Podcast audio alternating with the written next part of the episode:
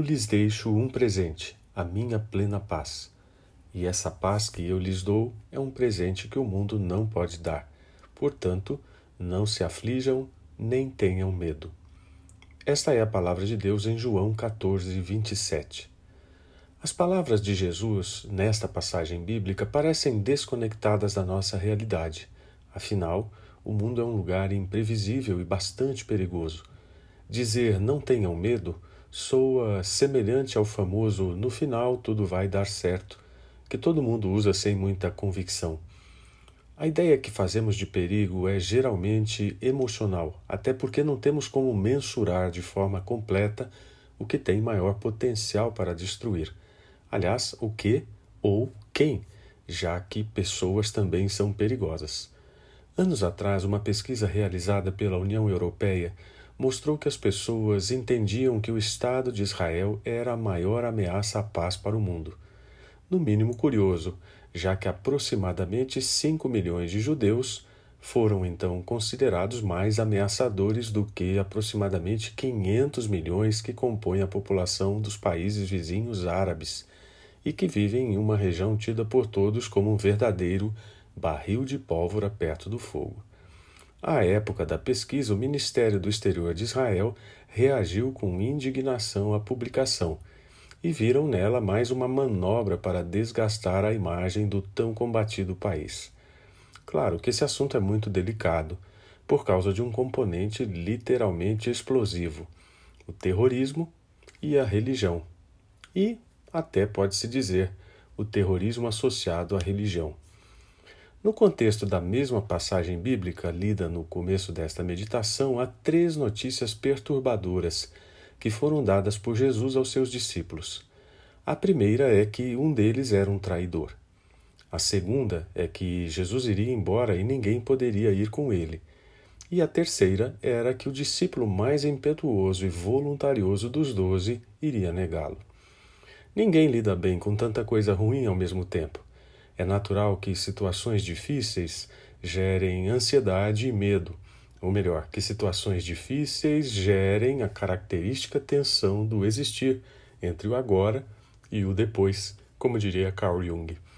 Aliás, por falar nisso, alguém disse que se pudéssemos abolir o medo da vida moderna, o trabalho dos psicoterapeutas tornar-se-ia quase desnecessário. Falando em males do nosso tempo, é nítido que em nossos dias, quanto mais tratamos dos problemas, mais centrados neles ficamos. Até mesmo quem crê na Bíblia por vezes se vê em dificuldade para lidar com os sintomas de quem vive de crise em crise. A busca por realidades perfeitas tem promovido mais frustração do que realização. Além do mais, há uma grande confusão entre paz de Deus e sucesso pessoal.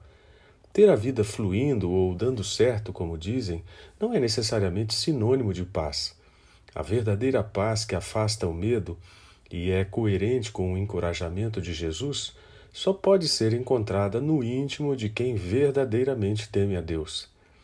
Paz era uma palavra costumeiramente usada como saudação e despedida entre os judeus. Ao encorajar seus discípulos a não terem medo, Jesus se referiu à paz que só ele pode dar como um legado, uma herança, com caráter de permanência e que garantiria suficiente estabilidade no plano pessoal para enfrentar todo tipo de oposição. O mundo em que vivemos e todas as suas mentalidades não pode promover paz porque lhe falta uma condição fundamental para a compreensão do nível de conflito em que vive a humanidade, ou seja, sua natureza decaída. Por essa falta de entendimento, prazer, fama, riqueza são oferecidos como garantia para a tranquilidade, mas geram mais ansiedade e remorso.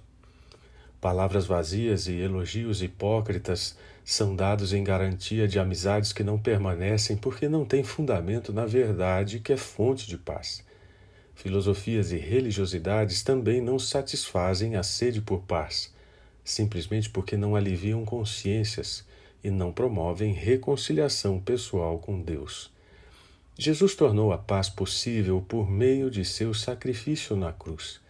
Ela é completa porque atende todas as necessidades da alma, silencia os alarmes da consciência e joga no oceano de Deus uma âncora de fé que nos mantém firmes quando as mudanças externas acontecem. Até que Jesus estabeleça a paz universal, eu e você somos chamados para ser agentes dela. As propostas de paz que nos são oferecidas têm por base a distração ou a ilusão, mas ninguém alcança a paz fugindo das realidades que amedrontam. Viver por essas propostas é não ter noção de perigo, mas pela presença e poder do Espírito Santo que foram prometidos por Cristo, o medo pode ser vencido e a verdadeira paz pode ser alcançada.